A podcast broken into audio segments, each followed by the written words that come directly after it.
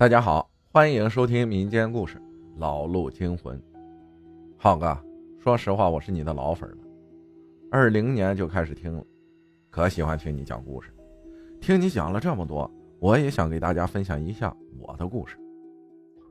我记得大概是二零一八年，我还在上初三，十七岁左右吧。那个时候很大胆，放寒假有一段时间，晚上老师会叫几个人一起骑着车跑着出去玩。意气风发的少年也没啥可怕的。刚开始没什么事情发生，就是到处跑着去玩。后来经历了一次恐怖的事件。我的家是在一个小镇上，就突然有一天想着跑远一点，去县城里玩，就约着我的朋友一起去。因为我们还没有成年，开的还是烧油的那种踏板车。怕去早了有交警，就一起约着呀，半夜出发，在镇上的一座桥上集合。因为只能走老路，要爬山，四面环山的那种老路，虽然都是柏油路，但是没有路灯。去县城骑车大概要四十分钟，我们六个人三辆车，大概是快半夜十二点了，我们才集合好就出发了。我走在最前面，就顺着路开了上去。刚开始还好，我们有说有笑的。路就是那种围绕着山一圈一圈的，要先从山底绕到山顶，山很高。我们爬到半山腰的时候，就开始起雾了，把整个山都笼罩在雾里，很大很大。毕竟是晚上。所以能见度特别的低。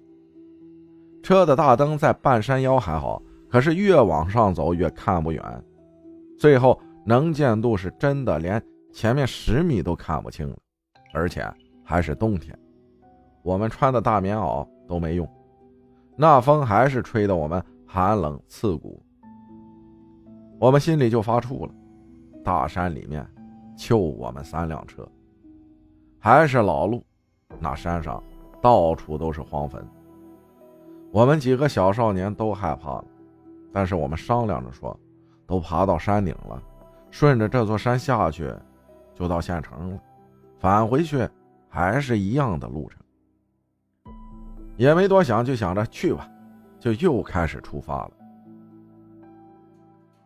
有个十来分钟吧，在一个拐弯的地方，那边上有一座坟。车灯照过去，很清楚的就看到了。我走在最前面，大晚上的多瘆得慌，我就加快了速度。雾还没有散，因为是在山顶上，路边围栏底下就是大悬崖。